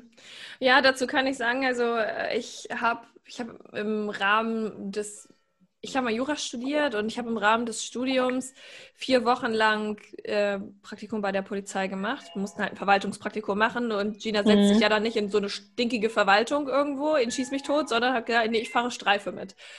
Und der Job, den Polizisten, je nachdem natürlich, wo sie sind, machen, der ist ja tatsächlich sehr wiederholend. Und wenn du in einer kleineren Stadt bist oder in einer ruhigeren Gegend, da passiert halt auch wirklich nicht so oft sowas, gerade wenn du jetzt wirklich auf der Dienststelle bist oder, ne? Da kommen halt mhm. Leute, die, keine Ahnung, dem wurde das Fahrrad geklaut oder es wurde eingebrochen oder sowas oder es findet man eine Schlägerei statt, aber da wird man schon sehr rausgerissen. Also mhm. ich weiß zum Beispiel, ich hatte in, mal in dem Praktikum, sind wir äh, zu einer Vergewaltigung mit festgesetztem Täter an Ort gefahren. Und wow. alleine das im Prinzip da zu stehen, und das ist auch, das ist was, das habe ich immer noch in meiner Erinnerung, dahin zu kommen, und da lag ein Mann, der war völlig zusammengeknotet auf dem Boden. Also da, da hingen zwei Kerle drauf. Dass der nicht erstickt ist, wundert mich bis heute, weil das passiert ja ganz oft, ne? wenn Laien mhm. jemand festsetzen, dass die Person darunter erstickt. Ähm, ist er nicht, der konnte noch schreien wie am Spieß. Und daneben stand eine Frau, aufrecht, Locken, groß, so groß wie ich bin, 1,80. Sie war auch 1,80 mindestens. rauchte eine ganz entspannt und ich dachte mir, wo ist denn das Opfer? Hm. Und das war sie. Sie war einfach in dem Moment, sie war auch rausgezoomt. Sie war einfach nicht da. Und deswegen stand sie da einfach. Und als sie dann aber die Kollegin gesehen hat, also die Polizistin in der Uniform, da hat sie dann endlich was gehabt, wo sie sich dran festhalten konnte. Weil für sie zum Beispiel wäre es auch niemals in Frage gekommen, sich an einen Mann anzulehnen in dieser Situation. Und ich finde das mega wichtig, dass wenn man dieses, wenn man sowas erlebt und egal was erlebt, wenn du gerade das Gefühl hast, du brauchst eine andere Frau oder als Mann, du brauchst einen anderen Mann, dann musst du das auf jeden Fall kundtun. Mhm weil das einfach überlebenswichtig sein kann in dem Moment. Ja. Ja. Wie war, wie war der Gerichtstag? Das finde ich noch mega spannend. Mhm. Ähm, das war auch crazy. Äh, es waren fünf Prozesstage angesetzt mhm. und ähm, der erste Tag war ein bisschen abgefahren. Also ich habe quasi die Nacht vorher, ich hatte super Angst, dass ich nicht schlafen kann und dass ich dann irgendwie voll durch bin am nächsten Tag, aber ich habe super ruhig geschlafen und also bin direkt eingeschlafen und am nächsten Tag bin ich in aller Ruhe quasi hin. Also meine, mein Freund und meine Familie ist auch äh, dabei gewesen, also sind quasi haben mich alle unterstützt und mitgekommen und ähm, ja, dann wusste ich nämlich auch im Nachhinein warum, weil mein Unterbewusstsein wusste, äh, dass wir nicht auf ihn treffen werden.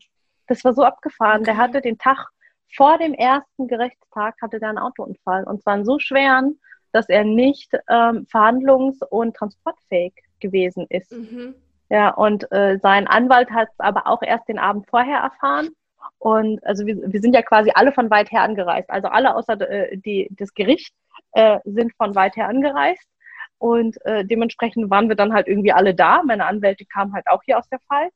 Und äh, dann äh, ja war so äh, wie jetzt kein Täter. Und dann äh, hat halt quasi erstmal nur eine Vorbesprechung stattgefunden, was auch sehr, sehr üblich ist, dass es quasi vorher inoffizielle Besprechungen gibt, weil de der Täteranwalt in der Regel oder der Angeklagte, in dem Moment ist er ja noch kein Täter, sondern vermeintlicher Täter und Angeklagter ähm, der weiß ja in der Regel, was sein Mandant sagen wird.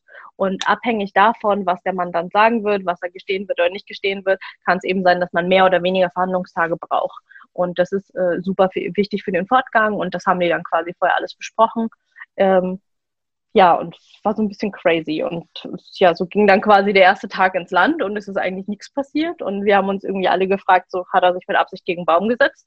Oder vielleicht auch unterbewusst, keine Ahnung. Ähm, und am zweiten Verhandlungstag, äh, witzigerweise konnte ich da die Nacht dann nicht so gut schlafen, weil mein Unterbewusstsein wusste, okay, jetzt werden wir ihn wirklich treffen. Ähm, so erkläre ich es mir heute. Und ähm, da habe ich ihn dann tatsächlich getroffen. Ähm, ich bin, also es ist echt ein bisschen wie im Film. Also ich, das ist so, so ein langer Gerichtsflur, wo man halt so lang geht. Da bin ich dann mit meinem Freund äh, gerade den Flur lang gegangen und er stand halt im Anzug, ähm, stand vor dem Gerichts, ähm, vor, der, vor dem Saal, vor der Tür, die war noch nicht offen. Und äh, ich hatte ihn gesehen und ich habe, aber er war noch mit dem Rücken zu mir und ich, ich hatte so überhaupt keine Lust, mit ihm zu sprechen, ihn zu sehen, irgendwas und habe dann beschlossen, so nö und äh, habe mich dann quasi umgedreht und also mit dem Rücken zu ihm und habe dann quasi einfach mich mit meinem Freund so, ich sag mal, pro forma unterhalten, mhm. weil ich ihn mhm. einfach nicht sehen wollte. Und dann ist was passiert, womit ich überhaupt nicht gerechnet habe, weil ich habe mir unser Zusammentreffen, ich habe mir 12 Millionen Möglichkeiten ausgemalt, wie unser erstes Zusammentreffen aussehen kann und wird. Ähm, und nichts davon ist eingetreten. Er, mhm. Was passiert ist, ist, dass er quasi um mich herumgelaufen ist, also und sich dann vor mich hingestellt hat. Und dann ist er vor mir auf die Knie gegangen. Also er hat sich vor mir auf die Knie geworfen, in den dreckigen Gerichtsflurboden im Anzug und hat angefangen zu weinen und um Verzeihung gebettelt. Und Wahnsinn. quasi, äh, ja, so zwischen geheult und also wirklich wie, wie, so, wie so im Film, wie so, ich sag mal, in so einem schlechten koreanischen K-Drama-Film, wo er quasi immer wieder mit, mit dem Oberkörper auf und ab gegangen ist und, und wie so quasi diese. Dich? crazy. Also es war so, als ob so bei mir auf einmal so alles stillsteht, so alles in Zeitlupe auf einmal passiert ist und meinem Körper ist ganz, ganz viel gleichzeitig passiert. Also erstmal so vollkommener Unglaube, Schock. Ähm, ich weiß noch, dass ich mir die Hand äh, so vor, vor, vor die Brust gehalten habe, vors Herz, weil ich irgendwie erstmal klarkommen musste, mich spüren musste. Mhm. Ähm, mein Freund war total da, hat mir den Raum gehalten, der hat mir hinten, also quasi auf die Herzrückseite, hat er mir eine Hand ge gelegt. Ja, also mhm. dadurch war, war er einfach quasi präsent und da. Ähm, und das habe ich einfach erstmal auf mich einprasseln lassen. Ich wusste gar nicht, was, was jetzt als nächstes, was da jetzt gerade passiert, weil, weißt du, du, du bereitest dich dreieinhalb Jahre lang darauf vor, was wohl passieren wird an diesem Tag und dann passiert einfach etwas vollkommen Unerwartetes. Mhm. Und, ähm, und dann kamen kam ganz, ganz viele Gedanken. Also nach, nach dem Fühlen kam auf einmal ganz viel so, was ist das jetzt eigentlich? Ist das Show? Ist das ernst gemeint? Ähm, äh, hä? Und was soll das jetzt? Und, ähm, und dann habe ich aber quasi die Gedanken wieder losgelassen und habe gesagt, okay, ich spüre mal.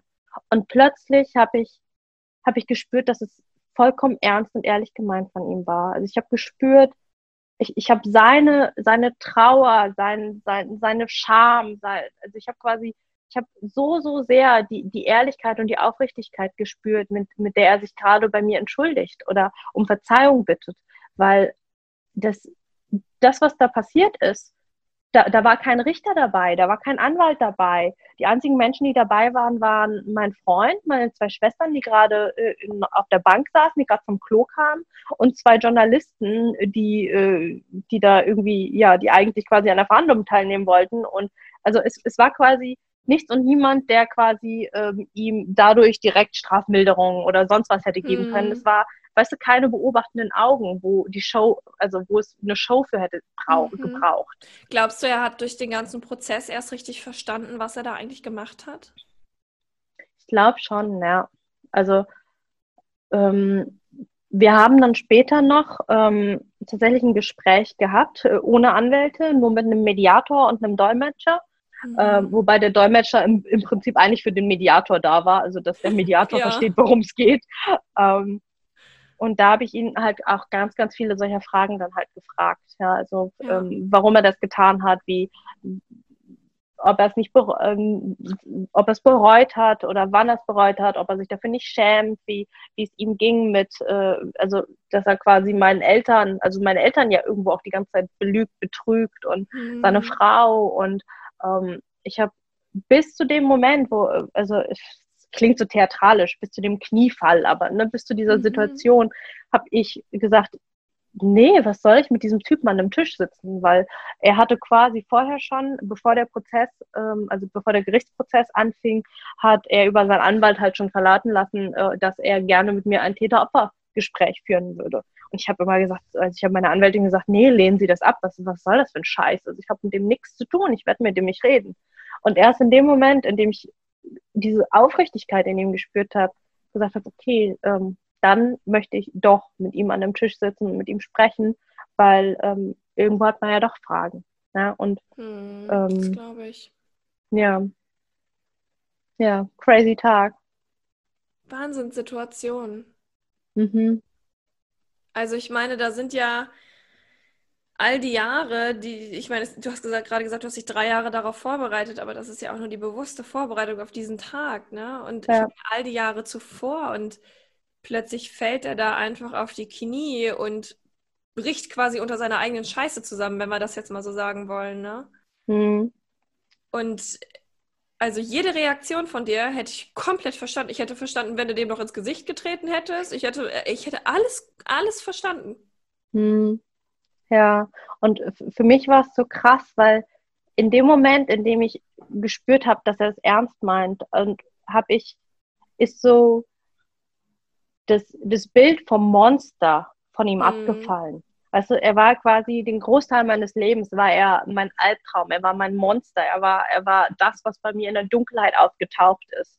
Ähm, und ganz, ganz plötzlich ist so, also echt wie so in einem schlechten Film, wo quasi so, so dieser, dieser Monsterschleier vor ihm zusammenbricht und ich nur noch ihn sehe als das Häufchen Elend, als den Mann, der pädophil ist, der, der selber darunter leidet, dem das unendlich leid tut, was er getan hat, ich konnte ihn auf einmal sehen als das Häufchen Elend, was er ist, als mhm. den gebrochenen Mann, der da vor mir auf den Knien liegt. Und gleichzeitig, ähm, in dem Moment, in dem quasi aus ihm ich sag mal, dem Täter, in, de, in dem Moment, in dem ich das Monster aus ihm ähm, loslassen konnte, in dem das verschwunden ist, ist bei mir ähm, auch das Opfer verschwunden. Ja, ich, es, es, es war so, so, ein, so ein Doppelding, wo, wo ich dann auf einmal auch ähm, aus dieser, ich sag mal, Rolle rausgehen konnte, wo in dem Moment, in dem er gestanden hat, ja, ich war ein Täter und ich habe dir das angetan, wurde mein Leid anerkannt, mein Opfersein anerkannt und ähm, dann konnte es wieder gehen. Ja, es ist ja ganz, ganz oft so, ähm, auch wenn man irgendwie ähm, in Therapie oder in Persönlichkeitsentwicklung und so geht, in dem Moment, in dem du ein Gefühl anschaust und es annimmst, kann es wieder gehen, dann, kann es, dann kannst du es wieder loslassen. Und genau das ist in der Situation passiert und das war ein riesengroßer Meilenstein auf meinem Weg der Heilung. Ja, also da wirklich die Anerkennung, ja, du bist zum Opfer geworden und ich habe dich zum Opfer gemacht, ich bin ein Täter und schwupp war es weg. Mhm. Ja, all die Jahre war es irgendwie unterschwellig da und auch die Frage, wird er gestehen, wird er nicht gestehen, wird er verurteilt, wird er nicht verurteilt, wird man mir glauben, wird man nicht und da war auf einmal Klarheit da und diese Klarheit hat Heilung gebracht. Das glaube ich. Glaubst du, dass ähm, ich sag jetzt mal, dass da so eine Art Kräfteausgleich stattgefunden hat, weil all die Jahre hat, war er ja quasi der kräftige Teil, ne? der, Mensch, der dich mit seiner Kraft im Prinzip dazu gezwungen hat, nicht nur im Prinzip, sondern dazu gezwungen hat, wo du im Prinzip in deiner Erinnerung auch dem einfach unterlegen warst, im Prinzip mhm. kraftlos warst. Und dass der Moment, in dem er auf diesem Flur vor dir zusammenbrach, wo du ja schon super kräftig war. Er musste dir ja nichts mehr an Kraft geben. Du hattest deine Kraft, ja, du standest da, ja, du warst da, du hast diesen Weg schon gemacht. Aber seine Kraft ist gegangen. Glaubst du, das, mhm. hat, das hat dir da auch noch, also ist dir das nochmal bewusst aufgefallen? Meinst ja. du das mit dem, dieses Monster ist gegangen, dieser, dieser Kraftteil in ihm? Ja, ja. Da ist, ähm, und also ist genau das, was du gerade gesagt hast, dieses, dieses Kräfteverhältnis oder dieses ungleichmäßige Verhältnis ist halt weg gewesen, weil ich später, als er dann aufgestanden ist, also ich habe ihm die Hand gereicht und dann, als er dann aufgestanden ist, waren wir gleich groß. Ja, mein Leben lang war er der große Erwachsene und ähm, mhm. plötzlich waren wir auf Augenhöhe. Also im wahrsten Sinne des Wortes. Wir waren gleich groß, wir konnten uns in die Augen schauen und äh, ich konnte ihn auch endlich als Erwachsene aus meiner Perspektive sehen und habe gesehen, was für einen schlecht sitzenden Anzug er trägt und äh, was für eine schreckliche Krawatte. Also da, da war dann, also ich konnte auf einmal alles sehen und nicht nur der große böse Mann. Hm. Krass übrigens auch, dass du ihm die Hand gereicht hast.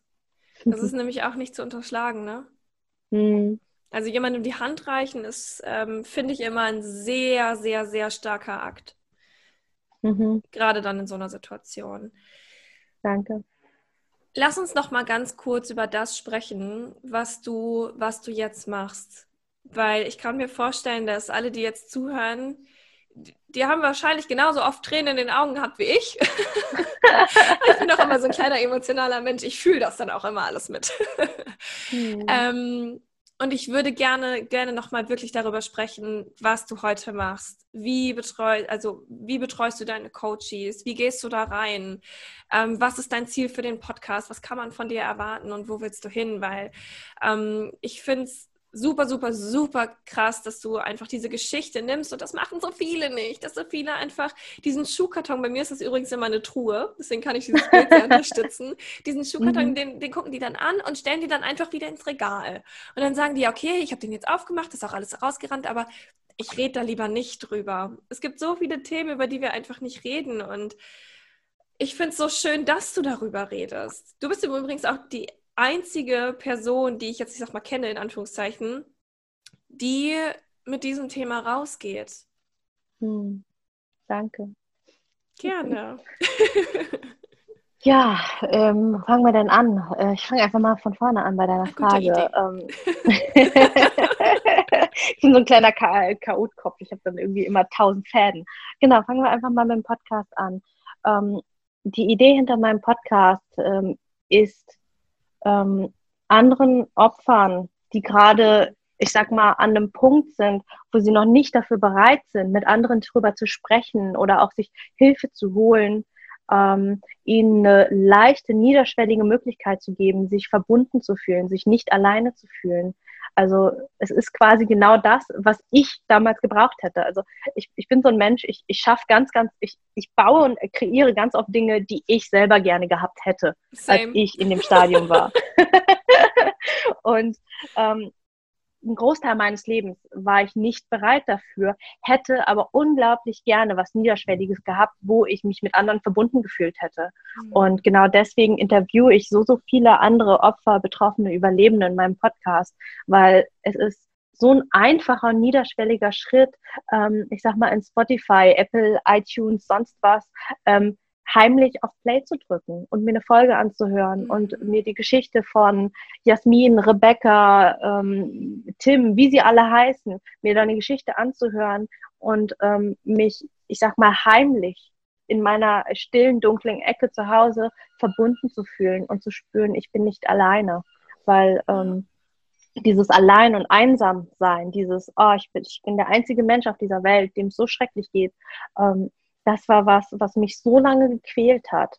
Und ähm, was ich jetzt eben auch von so vielen höre, ähm, wenn sie mal hören, boah, da hat jemand anders genau die gleichen Gedanken, da hat jemand anders genau die gleichen Glaubenssätze entwickelt oder ähnliche oder auch ganz andere. Ja, um einfach zu sehen, ähm, zu spüren, ich bin nicht alleine. Ja, me too, ich auch. Und da geht es jemandem genauso. Und ähm, das ist für mich quasi, ich sag mal, mein, mein Teil, den ich zur Welt beitrage mit dem Podcast, wo ich sage, alle, die noch nicht bereit dafür sind, hier ist der Podcast, hört ihn euch an, in aller Ruhe, äh, in der Geschwindigkeit. Vielleicht schaffst du auch nur zehn Minuten, weil du danach zu getriggert, zu durch bist. Voll in Ordnung. Jede meiner Podcast-Folgen hat vorher eine Triggerwarnung und sagt, du, es geht hier um sexuellen Missbrauch, um sexuelle Gewalt. Überlege dir, ob du dir das anhören kannst und willst. Und wenn du äh, zu getriggert bist, such dir professionelle Hilfe, such dir einen Therapeuten, such dir einen Coach, was auch immer. Ist hier auch vorgeschaltet. Sehr gut. sehr, sehr gut. Genau, und das, das so die eine Hälfte ähm, im Podcast und die andere Hälfte des Podcasts ist ähm, Hilfsangebote. Also zu schauen, ähm, also einerseits den Heilungsweg auch der Opfer aufzuzeigen, nicht nur so ging es mir und ähm, mhm. das war so der, der blöde und dunkle Teil meines Lebens, sondern auch, wo stehen diejenigen heute? Also ich habe so kraftvolle und tolle Interviewpartner, weil die sind ja auch schon so weit, dass sie darüber sprechen. Das heißt, sie haben ihr Leben schon transformiert. Das heißt, sie sprechen auch ganz, ganz viel über Heilungswege. Wie sind sie zu der Person geworden, die sie heute sind? Ähm, und gleichzeitig habe ich auch Therapeuten und Coaches äh, und so alle bei mir, die dann, ich sag mal, noch von einer professionelleren Seite sprechen.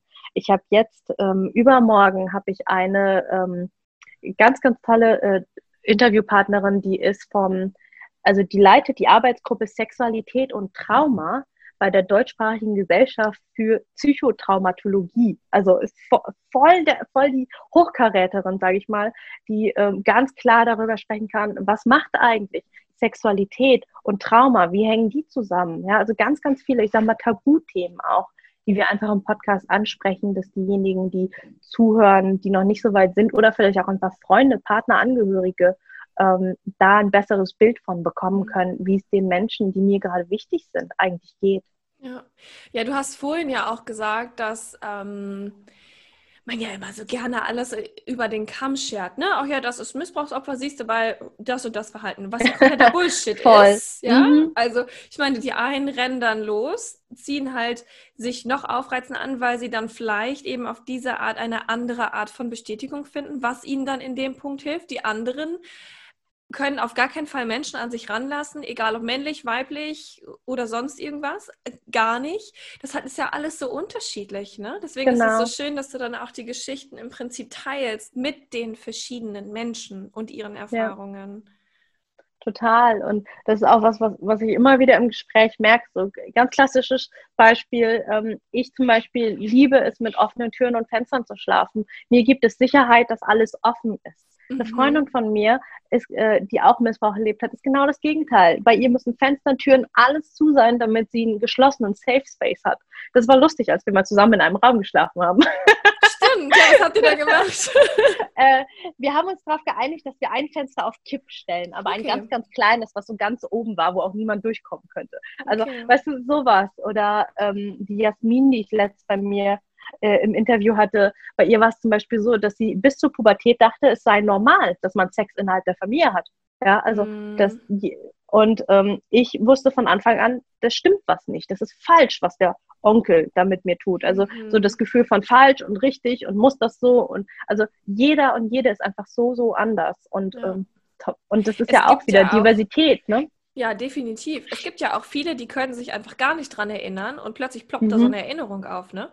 Ja. Und der, der fühlt sich ja wahrscheinlich auch selber erstmal verarscht und denkt sich, was ist das denn jetzt? Ja. Also ja, das ist alles ganz, ganz unterschiedlich. Ähm, wir sind schon bei einer Stunde zehn. Wie kann man dich erreichen? Also wo ist dein, dein Lieblingskommunikationsweg, um sich mit dir in Verbindung zu setzen? Mhm. Äh, das verbinde ich gerade nochmal mit dem zweiten Teil von deiner Frage eben und dann haben wir es, glaube ich, auch für heute. Mhm. Ähm, nämlich, äh, genau, das eine war, wie, wie, was das Ziel von meinem Podcast ist und das andere, was ich heute mache und arbeite. Ähm, ich arbeite heute ähm, mit hauptsächlich tatsächlich Frauen, die Missbrauch erlebt haben, die Traumata erlebt haben, aber nicht nur. Also ich habe auch Coaches, die zu mir kommen und sagen, Bomma, ich vertraue dir voll, ich finde das voll cool, was du arbeitest. Ich habe keinen Missbrauch erlebt, aber willst du trotzdem mit mir arbeiten? Ich so, ja klar. Mhm. und ähm, klassischerweise arbeite ich ähm, sind wir in einem Zwei- oder Vier-Wochen-Rhythmus äh, und arbeiten einfach gemeinsam an den Themen, die gerade da sind. Wir bauen Ressourcen auf, wir ähm, schauen, was da ist und ähm, ja, arbeiten einfach gemeinsam ähm, noch nicht, ich sag mal, psychotherapeutisch, da bin ich ja jetzt nochmal in extra Ausbildung, weil ich gemerkt habe, so Coaching ist cool und ich mag Coaching voll gerne, aber ich mag auch ähm, noch therapeutischer arbeiten und äh, zukünftig wird es dann eben auch beides geben und da beziehungsweise dann eben die Flexibilität in dem Coaching zu einer Therapie rüber zu wechseln und einfach gemeinsam das zu erarbeiten oder mit den Werkzeugen zu arbeiten, die den Menschen vor mir gut tun und nicht nur ähm, ja das, was halt gerade da ist in Anführungsstrichen. Und äh, deswegen habe ich mich auch ganz, ganz bewusst dafür entschieden, als ähm, Psychotherapiemethode die integrative Psychotherapie zu wählen. Also ähm, ich habe selber gemerkt in, mein, in meiner Therapie, dass eine einzige Methode einfach irgendwann an ihre Grenzen stößt. Ja? Ähm, es gibt so einen klassischen Satz, wenn dein einziges Werkzeug ein Hammer ist, was sind dann alle Probleme? Hm, ja, Nägel. Ne?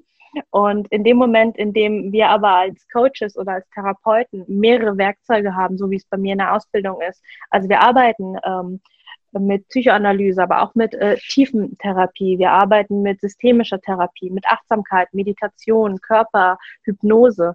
Also allein dadurch, dass quasi das Feld, also die Werkzeuge größer sind und alles therapeutische Werkzeuge, ähm, bin ich einfach ich sag mal, holistisch, ganzheitlich aufgestellt mhm. für meine Klientinnen.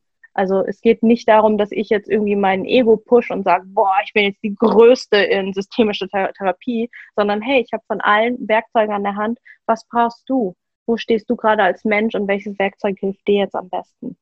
Mhm. Und ähm, genau, das ist so das, wie man mit mir aktuell zusammenarbeiten kann. Ich habe auch gerade noch ein paar Plätze frei, da freue ich mich, wenn ihr Lust habt und euch bei mir melden mögt. Ähm, am besten kann man mich tatsächlich einfach über Instagram mit Direct Message kontaktieren. Das tun wir, machst du wahrscheinlich nachher einfach in die Show Notes rein. Mhm. Oder bei mir auf meiner Webseite, da steht auch noch mal ein bisschen mehr zu mir. Da findet man auch noch ein paar Videos. Ähm, da findet man auch alle Links zu meinen Podcast-Folgen. Mm, und da ist auch meine E-Mail-Adresse. Also so E-Mail oder Direct Message per Instagram. Das ist so das, was am aller einfachsten ist.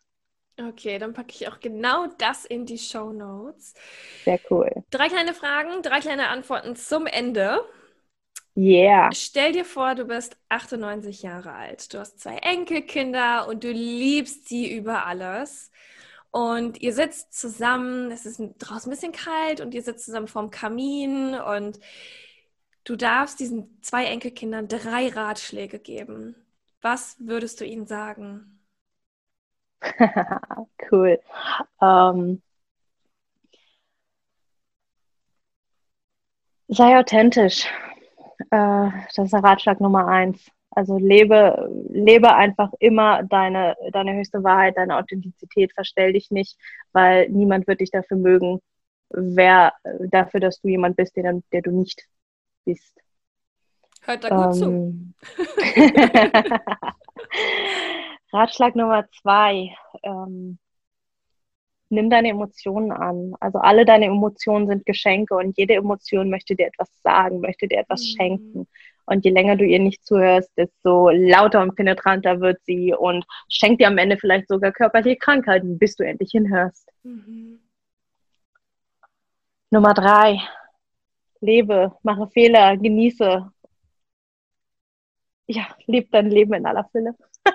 Sehr schön. Die zweite Frage, was bedeutet Freiheit für dich? Wow, große Frage. Freiheit bedeutet für mich,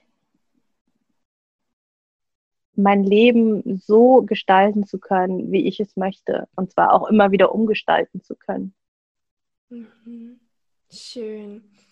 Und zu guter Letzt, weil ähm, das sowas für mich immer mega wichtig ist, hast du ein Lieblingszitat, ein Mantra oder einen Satz, nach dem du lebst oder der dich jetzt vielleicht gerade seit langer Zeit begleitet? um, if it works, it's not stupid. mega gut. Wunderbar. Ich danke dir, liebe Mai, dass du hier warst. Ich danke dir, dass du so offen deine Geschichte geteilt hast. Und ich persönlich würde mich freuen, wenn du, liebe Zuhörer, liebe Zuhörerin, einmal zu Mai gehst, ihr ein Feedback gibst, ihr vielleicht schreibst und ihr einfach mal einen Besuch abstattest. Denn ähm, nicht mehr, nee, nicht weniger, aber mehr, so rum ist es, hat sie verdient. Vielen lieben Dank. Ich danke dir, Tina. Und wenn du noch ein bisschen Platz auf deinem Karma-Konto hast, würde ich mich freuen, wenn du diese Podcast-Folge positiv bewertest. Das kannst du mit jeder Podcast-Folge machen. Und äh, ja, vielleicht hast du ja auch Lust, mir irgendwie eine Nachricht dazu zu schreiben. Was hat diese Folge mit dir gemacht? Worüber denkst du so nach? Und ansonsten freue ich mich einfach nur, wenn sie dir gefallen hat und wenn wir uns in der nächsten Folge wiederhören. Bis dahin.